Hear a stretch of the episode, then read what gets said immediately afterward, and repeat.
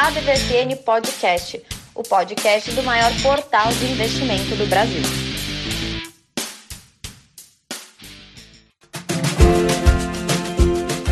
Mais uma edição da DVFN Podcast para você, o podcast do maior portal de investimentos do Brasil. Como está você? Meu nome é Haroldo Glombi, eu estou aqui junto com essa bancada espetacular e hoje, pole position total, Francisco Tramuja Júnior chegou primeiro, Tramuja, seja bem-vindo. Aê, finalmente! Né? Agora eu já sei como o Verstappen se, se imagina vencendo do Hamilton, Se né? imagina. Imaginação. Não, não vai trocar o motor. é isso aí. Já olá, Haroldo, olá, Brasa e olá, ouvintes do nosso podcast.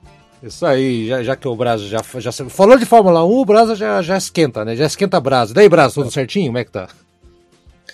Posso também começar dando os parabéns por ontem. Ontem? O que, que houve ontem? Agora, agora, agora me. Atlético Penharol. Ah, ah é. obrigado, obrigado, Brasa. Estamos gravando na sexta-feira, é verdade. O Atlético ontem. Você, eu, nem, eu nem me dei conta que tá ficando tão normal isso para nós atleticanos, né? Já tá, né? É complicado. Olha. Não, tô brincando, mas assim, o Atlético Paranaense é, tá indo bem. Só, só coloca o vocativo de lugar, porque temos ouvintes de todo o Brasil, então.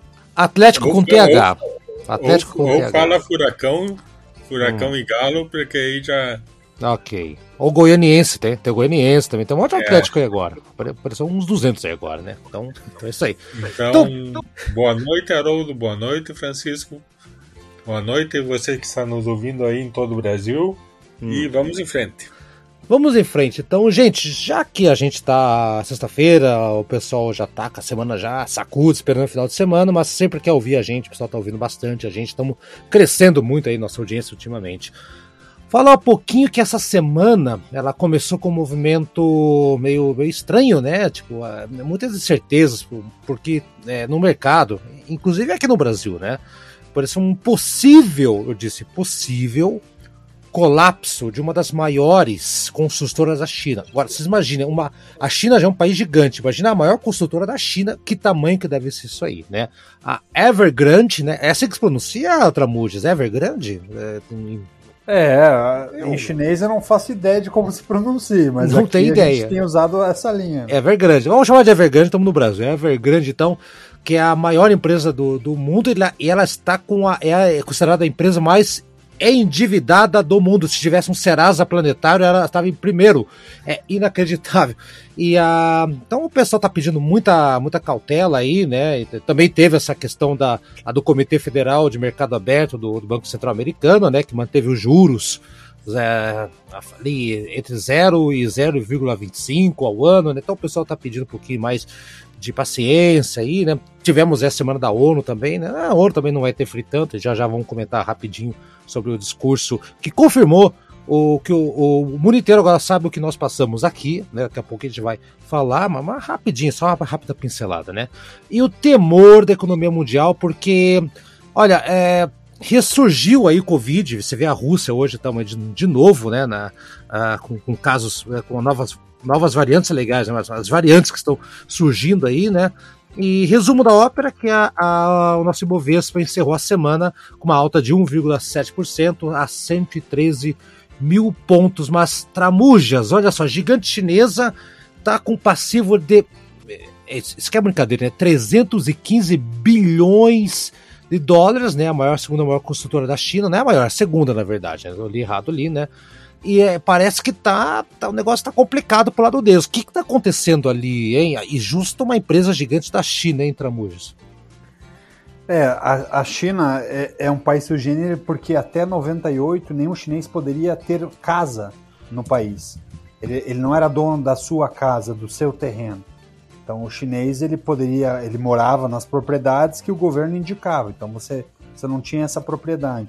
E aí a China montou um modelo base, bem interessante, inclusive, no qual ela começou a projetar cidades futuras, que a China foi migrando do campo para a cidade nos últimos anos.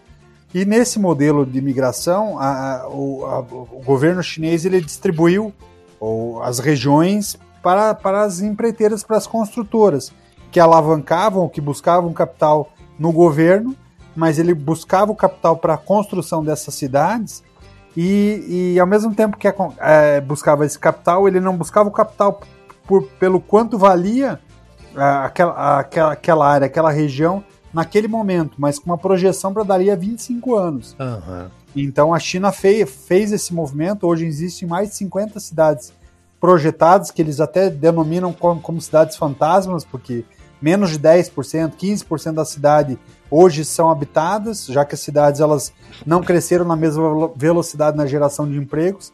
Foi projetado é, como uma segunda fase. Famosa Lei Garrincha, né? Como? É, faltou conversa, com, combinar com o adversário. É, é, isso aí, Brasa. Bem lembrado, bem lembrado. E aí o próximo passo agora é que, que existam estímulos de formação de serviço ao redor dessas cidades. Mas o que aconteceu nessa empresa especificamente é que realmente faltou dar uma acelerada nessa questão da geração de empregos na cidade. A cidade, inclusive, ela, ela construiu uma das. É, ela, dentro da, da cidade que tem o nome de Evergrande, tem um, é, uma cidade do futebol, que eles querem construir a área mais moderna para o desenvolvimento de futebol. Até tem, tem vários brasileiros no principal time da cidade. E só que ainda falta uma escala maior da geração de empregos, que é o que vai favorecer o chinês a ter capital para compra do, do, desses imóveis e, e para poder habitar essas regiões. Então, é esse movimento que acontece, só que é o que eu falei para os meus. para alguns investidores que me preocuparam pre, é, preocupados, assim, me ligaram e me contactaram preocupados, dizendo: pô, Tramujas, agora? Tira o dinheiro, vai derreter, porque a Vale tem muitos. É. Tem, tem, tem, tem muito é, a receber comprador. dessa empresa e tal. E aí, o que, que eu falei para todos? No ápice lá do, do início da semana, onde estava mercado meio em frenesia. Ó. Eu falei, olha, conhecendo o movimento chinês, pode ficar tranquilo. Se a empresa, antes mesmo da empresa quebrar, o, o, a Federação Chinesa vai lá e vai capitalizar o mercado. E foi um movimento parecido que o Estado chinês acabou fazendo, injetando alguns bilhões de reais no mercado uhum. para dar uma acalmada nesse mercado. E isso vai, vai, vai se saneando e vai se organizando dali para frente. Exatamente. E não é muito diferente do que os Estados Unidos fez, por exemplo, na última, lá em 2008, quando quebrou, entre aspas, a GM e a Ford. O governo, o governo americano entrou com capital para salvar as companhias, não só pela companhia, para salvar os empregos que as companhias geravam. Salvar o país. No caso da Evergrande é a mesma coisa. Salvar é esse o país. mesmo movimento. Exatamente. Exato. O dos bancos também, né? Estados Unidos assim, correu rapidinho ali, né? E, e salvou o negócio ali também, né? Teve a história dos bancos né? O, então, seu Brasa, e daí, o que, que você tá achando dessa história toda? Só lembrando, Brasa, antes de você, você dar a tua, a tua, a tua letra aí, que a, a produção mundial de aço, ela caiu, viu, gente, em agosto aí, a, com, graças à retração da China, tá? É 1,4% a menos aí na, na, queda, né? Então, tá, os dados divulgados aí pela World Steel Association, né, divulgou que essa foi a queda, e a, atingiu cerca de 156,8 milhões de toneladas, né, um volume total, um volume muito abaixo, ou, ou não tão, mas, mas no acumulado do ano, um volume muito abaixo do que era esperado.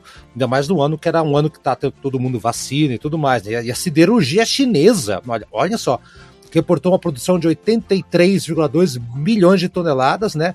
Menos de 13% comparado com o mesmo mês de agosto do ano passado. Ou seja, a, a, a você vê grandes empresas da, da, da China ameaçando quebrar. Né? Então, quem estava dizendo ano passado que a China fez negócio de coronavírus para se aproveitar e tudo mais, tá, tá vendo que o negócio não é bem assim, né? Então, a produção chinesa né? E assim, é, dá para entender, Tramuja, a, a, preocupação de quem investe na siderurgia, né? Porque a China é a principal compradora, se não a maior compradora de, de, desse bem né? da, da, aqui das nossas companhias. Então, e também tem outras coisas lá, né? Tipo, pressões do governo chinês para os polos produtores de aço reduzirem a emissão de gás carbônico, né? Do CO2.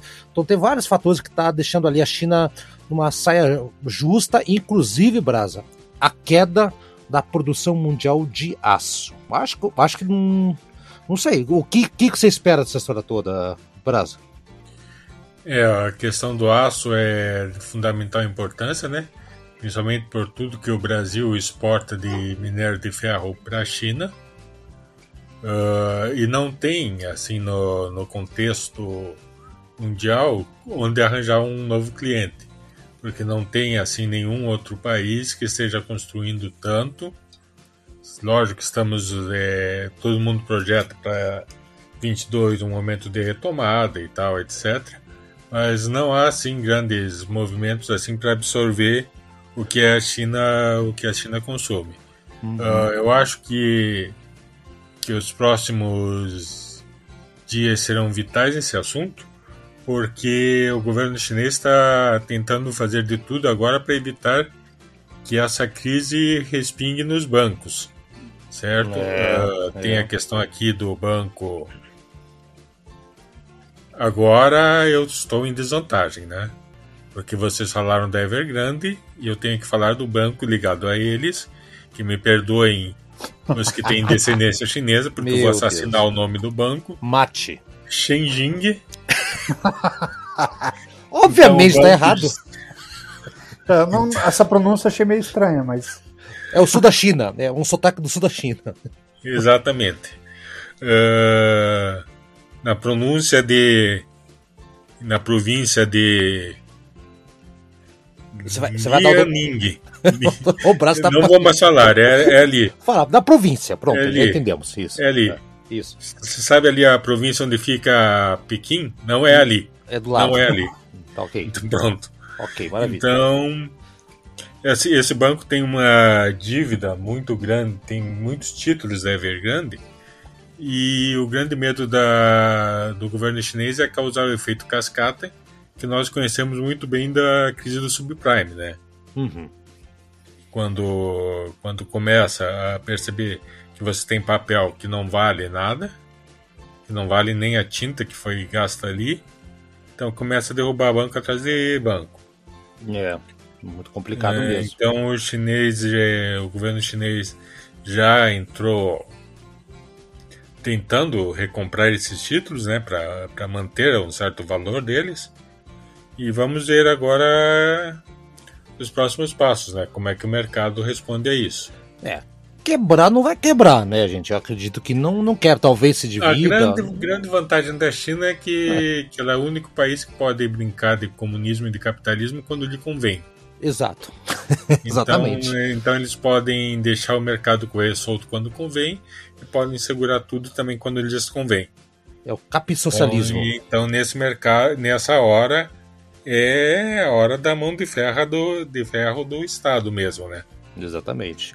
É ah. isso, nós vamos injetar dinheiro aí e, e nós estamos dizendo que esse dinheiro que a gente está tá injetando vale, porque nós é que mandamos aqui e fique quieto.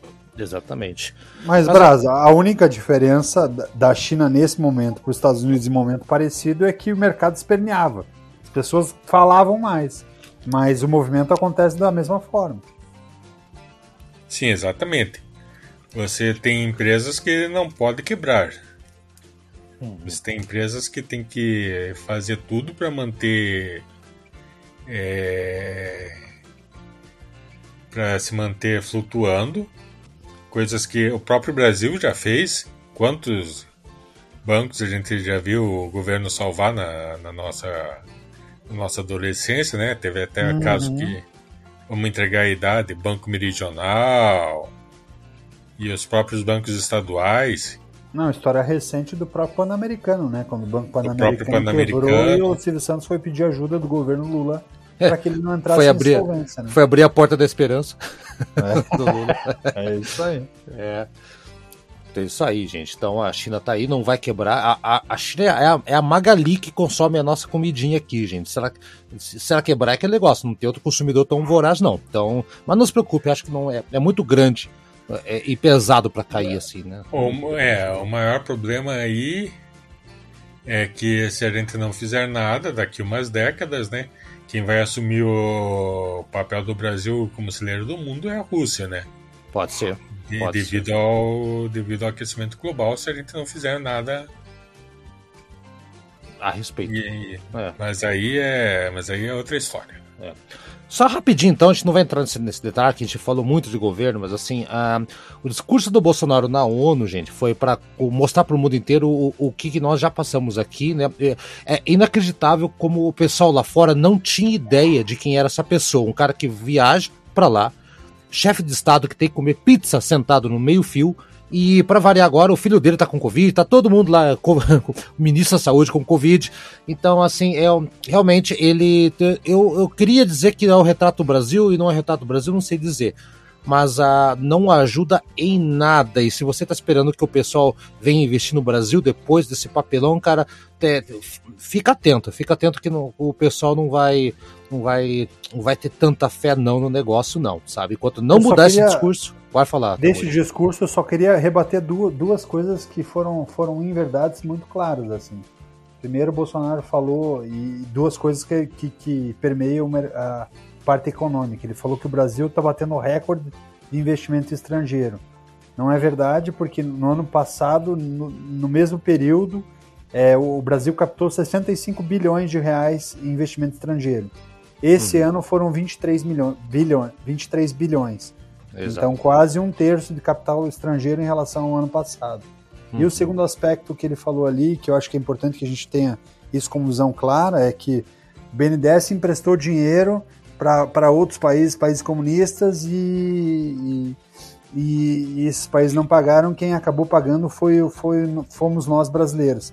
Também não é verdade. Primeiro, porque se todos os empréstimos que, que o país fez não fossem pagos, graças ao modelo do mercado bancário brasileiro, é, não teria problema nenhum para o BNDES, porque o BNDES pertence a, aos bancos que fazem parte do fundo garantidor. Deu então, seguro. todo empréstimo que é feito, se, se, o tomador de empréstimo não paga, esse seguro paga. Uhum. E, a, e, dos empréstimos que o Brasil fez, apenas três países não é, acabaram atrasando as prestações, que foi Angola, Moçambique, não, Cuba, Venezuela e Moçambique. Esses três países atrasaram o empréstimo, cerca de 800 milhões de reais, e o BNDES recebeu essa quantia paga Exato. pelo fundo garantidor. Então não teve essa insolvência e também não custou para nós brasileiros, para nós investidores, esse não pagamento do, do, do, da parcela atrasada desses países que a gente mencionou. Exatamente. É, uh, o que eu queria ressaltar, Tramujas, é que quando a gente está falando de investidor, não de especulador, que especulador até vídeo de cachorro e gatinho na internet assusta. Mas é. investidor mesmo, eles trabalham com números. E Exato. nós temos aqui alguns números, né? O crescimento do PIB brasileiro para esse ano estava, estava em 3,66, certo? Que é um do, dos crescimentos mais baixos do projetados no G20. E né, a gente só, só está acima de Austrália, que estaria crescendo 0,3%, e a Arábia Saudita, que cresceria 2,9%. Recentemente, a Organização para a Cooperação e Desenvolvimento Econômico, a OCDE, ela mudou esses números. Ela acha que o Brasil vai crescer 5,2% o PIB brasileiro esse ano. É melhor, ainda está abaixo da média mundial, deve ser 5,6% a 6%. Hum. É. E, e aí nós temos o caso da, da inflação também, né? Hum. Que, que o IP, IPGA, IPCA Saiu agora, apontou né? uma, uma inflação de 10,05%, agora esse, esse IPCA médio mais 60%. Isso. Né? Que é, que é o dobro da meta, né? Do governo. Normalmente nós tivemos um governo que conseguiu dobrar a meta. Só falta estocar e... o vento. Já estão estocando o vento, hein, Haroldo? Eu também acho. Não, não, já teve o anúncio das empresas lá do, do, do Rio Grande do Norte essa semana anunciou ah, que ela, sim, sim, que ela sim. vai começar a estocar energia excedente gerada tá pela, pelas fontes eólicas. Não deixa de ser um estocar o vento. E vocês não entenderam a Dilma, né? Mas é isso. Desculpa, Brasil. Então, é. então são esses números que os investidores trabalham, né? Então, com esses números, nós temos um Brasil que está é, assim na média mundial, tanto do, do, do PIB como da, como da inflação. Uhum. Então, se os investidores quiserem um país espetacularmente maravilhosamente mais ou menos, eles vêm para o Brasil. Mas eu não apostaria muito nisso. É, ficar atento aí, né? Não ajuda muito o que está acontecendo. Bom, três, nós temos quatro assuntinhos aqui que, que na nossa pauta agora para a gente debater rapidinho. Duas, duas tragédias, uma que eu achei que era fake news e uma outra que o Brasa quer comentar. Vamos começar com o que achei que era fake news, que foi a invasão. Eu tava vendo ontem nos grupos de. Eu acompanho alguns grupos no Facebook Tá, não é grupo de WhatsApp de, de fake news, não, de, de, de tiazona, não. De daquelas tiazona, não, não, não. Sei, não, é, sei. não é, não é. Não é grupo de tiazona, não. É grupo de, de, de investidores, bolsa, aquela coisa toda. E todo mundo falando que, ah, é, é, invadiram MST, MTS, não sei o que, invadiram a bolsa. Não, só pode ser fake news, né? E hoje de manhã... Até porque foi, e até ah. porque foi bem próximo do movimento da abertura de capital do próprio MST, não é? Exato. dinheiro na bolsa. Pois é, é então, pois é, deu, falei, caramba, deu, eu, eu acabei achando que era fake news, não vi nada. Por coincidência, hoje eu encontrei o Tramujas de manhã, né? O Tramujas hoje estava gravando lá os vídeos do canal do YouTube, daqui a pouco ele fala um pouquinho mais sobre isso aí. E acabei cruzando ali com, com o Tramujas e eu falei, Tramujas, e essa história aí, né, cara? É fake news? E o Tramujas, pois é, não, houve uma, uma confusão. O que, que aconteceu ali, Tramuja? Que eu, eu, na verdade, fiquei com preguiça de entender, na verdade, que foi. É tanto disso que me disse, é tanta coisa que eu fiquei com preguiça de checar. Mas você, como um cara que vai atrás da verdade, já sabe o que aconteceu. Qual foi a treta lá do, do que aconteceu no, no, no na Ibovespa, bicho? Então, só para deixar claro, não foi o MST que o MST foi buscar dinheiro para investir nas fazendas, ah, foi buscar exatamente. capital no mercado. Isso. O que aconteceu foi a invasão do movimento dos trabalhadores sem teto, que é o MTST, que é o um movimento liderado inclusive pelo Guilherme Boulos. Boulos. Uhum.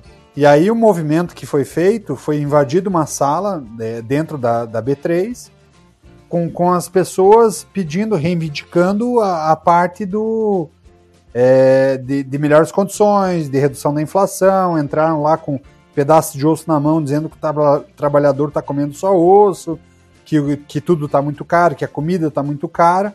Então foi um movimento de reivindicação de, por causa do, também do número de desempregados altos e uma forma de pressionar o governo, já que na leitura desse movimento, esse atual governo, pela proximidade do Paulo Guedes com o mercado de capitais, com os Faria Limers, está muito conectado com a Bolsa de Valores. Então eles queriam mandar um recado direto falando, ó, estamos passando fome, precisamos de ajuda. Hum, Esse é. foi o movimento. Isso aconteceu. Então tá bom. Ô Brasil, e aí? O que, que você que, que você se, que, que você faria numa situação dessa? Tá lá olhando, conversando com o pessoal, o pessoal invade com, com um osso na mão e tudo mais. Que loucura, hein, bicho? É, é verdade. São cenas assim surreais, mas que que não não assustou o mercado, é, ainda bem, a bolsa, os negócios da bolsa não, não foram afetados, né? Uh, nada justifica essa invasão, até porque uh, foi no local errado, foi num local que não tinha nada a ver. Erraram ainda. Né? Exatamente. Ainda mais quando um próprio movimento uh, social assim buscava mais capital. Uhum. É, então tá, então houve esse, viram até meme ali e tal, umas brincadeiras e tal, mas é assim, país livre, né, gente? Mas assim, tem hora e local para tudo, né? Bem, não é bem assim também, né? Fazer qualquer coisa. Para ah, falar, é. né, para falar também agora aqui também a respeito da a Clabin, né, que anunciou aí que morreu na, na quarta-feira o presidente do Conselho de Administração, Armando Clabin, né, 89 anos do Rio de Janeiro, né? E a Clabin que hoje, né, para quem não sabe, é a maior produtora de papel para embalagens do país também, né, tá, a parte de celulose, e a companhia acabou não informando a causa da morte. Eu não sei, alguém sabe o que, o que, que aconteceu com, com, com o senhor Armando Clabin, o Brasa, não vi, não acabei, confesso que eu acabei não vendo qual foi a causa da morte dele, né? Mas é, qualquer... nas é. publicações que eu li sobre a morte, ele só deu a sinalização de morte e aí teve uma nota da companhia dizendo que ele foi um homem de vanguarda, Isso. inesgotável, com capacidade de trabalho e que era apaixonado pela Clabin, uhum. pelo meio ambiente e pelo Brasil. Exato. perde o Brasil, né, Brasil? Um grande empresário. Perde o Brasil, né? era um grande empresário. Ele levou a Clabinha a ser uma das maiores empresas do setor. Uhum. E é ver agora como, como a empresa é, vai lidar, né? Reage a isso. É. Porque existem empresas que conseguem se de, desvencilhar bem da imagem de seu fundador, né? Outras nem tanto. A hum. TAM, por exemplo, ela sofreu muito. Quando morreu o Rolim, né? Quando, quando morreu o Rolim Amaro. Uhum. É, esse da Clabinha, o, o, Armando ele era o presidente do conselho. A empresa já, já ah, fazia já tá, a parte já, do já executivo no dia a dia, já tinha um, já tinha um presidente Sim, executivo. Já é, já é... E ele era o cara que discutia a visão de longo prazo da companhia. Ele não estava no dia a dia da operação. Já passaram o bastão, na verdade. Já, já tinha se profissionalizado. Isso, é. Menos mal, menos mal. Longa vida para a empresa aí, então. Né, a DVFN uh, ah, se solidariza ali com a empresa, com os familiares, né? Porque realmente não é nada fácil a situação. Né? Por mais né, que a pessoa tenha uma idade avançada, nunca é. Toda perda é, é de se lamentar, né? E processo de luto.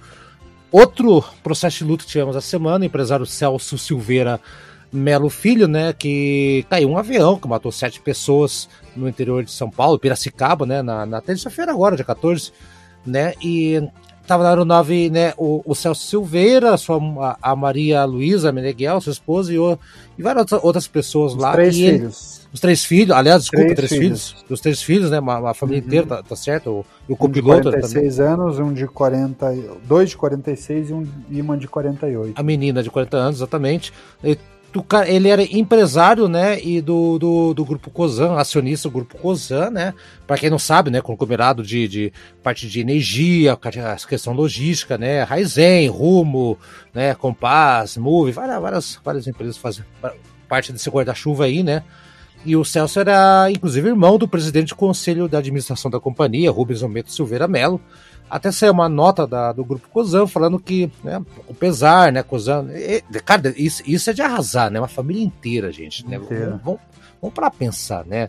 Informou, a, a Cozan informa que o empresário Celso Silveira Melo Filho estava com a família na aeronave, daí, daí segue aqui, contando, né, a morte dos ocupantes. Mas o Tramude Brasa, não sei, duas, duas notícias que, que assim, que o que o Brasil falou, se a empresa não estiver estruturada, ela, ela acaba, né, gente? E, e, é pra, e é uma coisa muito triste também, Tramujas. É, não, com certeza. Muito triste e, é, queira ou não, é inesperado, né? Um movimento assim. É uma família entra no avião imaginando que, que, que, que vai chegar ao seu destino e aí de forma repentina acontece uma queda de avião e o avião ainda caiu próximo, porque ele era de Piracicaba, né? E além de acionista, ele era também um. Ele gostava muito de futebol, ele investia no time da cidade, então ele era muito querido pela, pela, pela pessoal da sociedade local. É complicado, é difícil até imaginar a perda para a companhia e para a cidade. cidade. É. Ô Brasil, daí, duas, duas pauladas na semana, hein? Duas pauladas, mas é, é aquela questão, né? É, são pessoas assim se se dá para tirar alguma alguma coisa boa é que são infelizmente só nesses momentos que, que a história de muitos empreendedores e muitos empresários de sucesso vem, vem à tona no Brasil. Então, é, as empresas vão ficar e o exemplo deles vai ficar. Tomara que que estimule outras pessoas e todo o nosso respeito e pensamento com, com as famílias que e os amigos que ficaram e que o baque foi grande. É, também a DVFN mais uma vez se solidarizando aqui através aqui da, da nosso podcast, né, do duas empresas afetadas diretamente, né, diretamente, infelizmente. E para fechar, meus amigos, o Brasa pediu a vez para falar um pouquinho sobre a Embraer. Brasa, eu não sei o que, que você vai comentar da Embraer, mas abra aí, abre o jogo e, e o que, que você tem para gente aí. Exato. A Embraer é uma, uma empresa que nessa semana toda de confusão, assim, de notícias ruins, é uma empresa que, que temos aí algumas notícias boas de do, da empresa paralela dela, a Embraer X ou Embraer X, como queiram, que é destinada a projetos assim é, disruptores. Uhum. Nós já falamos muito do táxi voador da, da Embraer, né? E agora é, eles conseguiram vender 100 unidades. Desse, é? Caramba! Aham. É, 100 unidades da EVE, né? Que estão chamando. Sim. Então. Isso aí fez o, fez o mercado, os analistas se animarem muito. Legal. E também outro, outro projeto que eles se uniram com uma empresa norte-americana agora, é empresa de que, que estuda voos autônomos, autônomos para desenvolver um avião elétrico autônomo para pulverizar é, plantações. Então, vamos dizer assim, é, seria um dronão, um drone gigante, mas que nem precisa alguém em terra controlando. Dronaço. E mais Exatamente. seguro, né?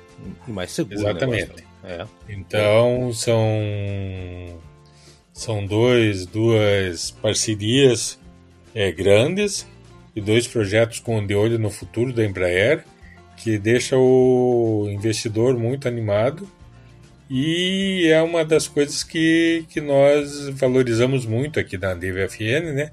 São empresas que não olham só para o agora, mas olham para o que vai ser o seu mercado amanhã. Exato. Exatamente. E como eu não podia deixar passar, o nome dessa empresa de aeronaves autônomas dos Estados Unidos é Pica. Não, não. Então estamos esperando eles lançarem a com a Embraer Estamos esperando eles lançarem junto com a Embraer um satélite, né? Porque aí seria. Space Pica. Não, seria o Pica das Galáxias. Também. Boa, gostei. Jesus do céu, não, não. Então, é, fora é um... piadinhas adolescentes.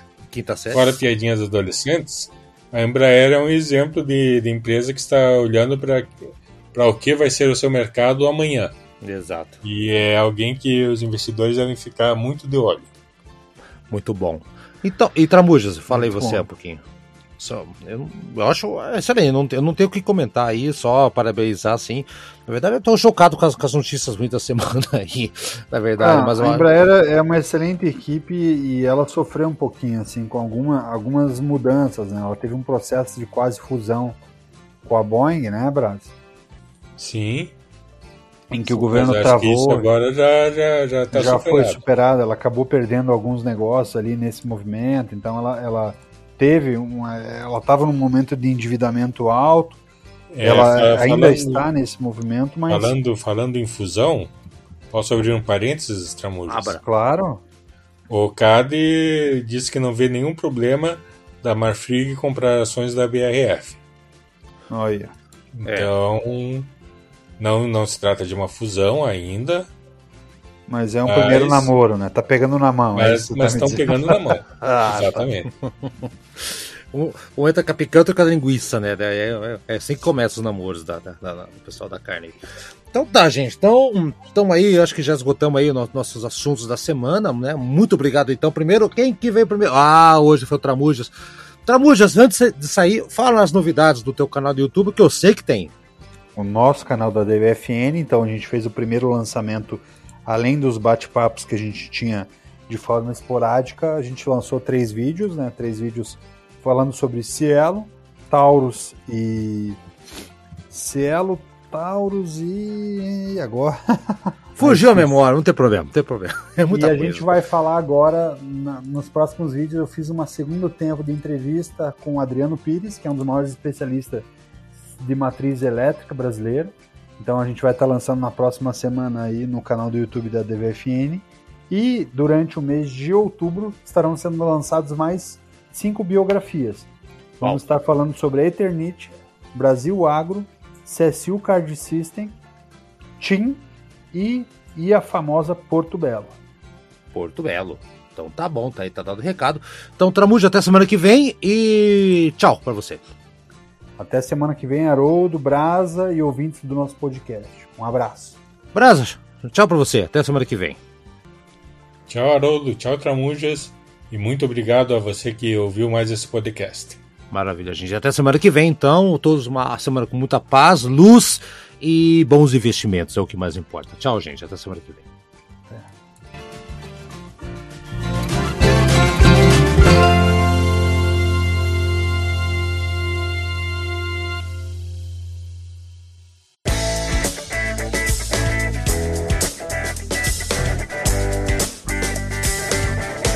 aí, gostou do nosso programa? Semana que vem tem mais. Acompanhe a gente no Spotify, no Deezer, no Anchor, no seu agregador preferido. A DVFN Podcast está lá, hein? Dá procurada, compartilhe com seus amigos, siga a gente nas redes sociais e faça bons negócios. Eu sou Haroldo Glombi e na próxima semana tem muito mais informação para você aqui na ADVFN Podcast. Até lá!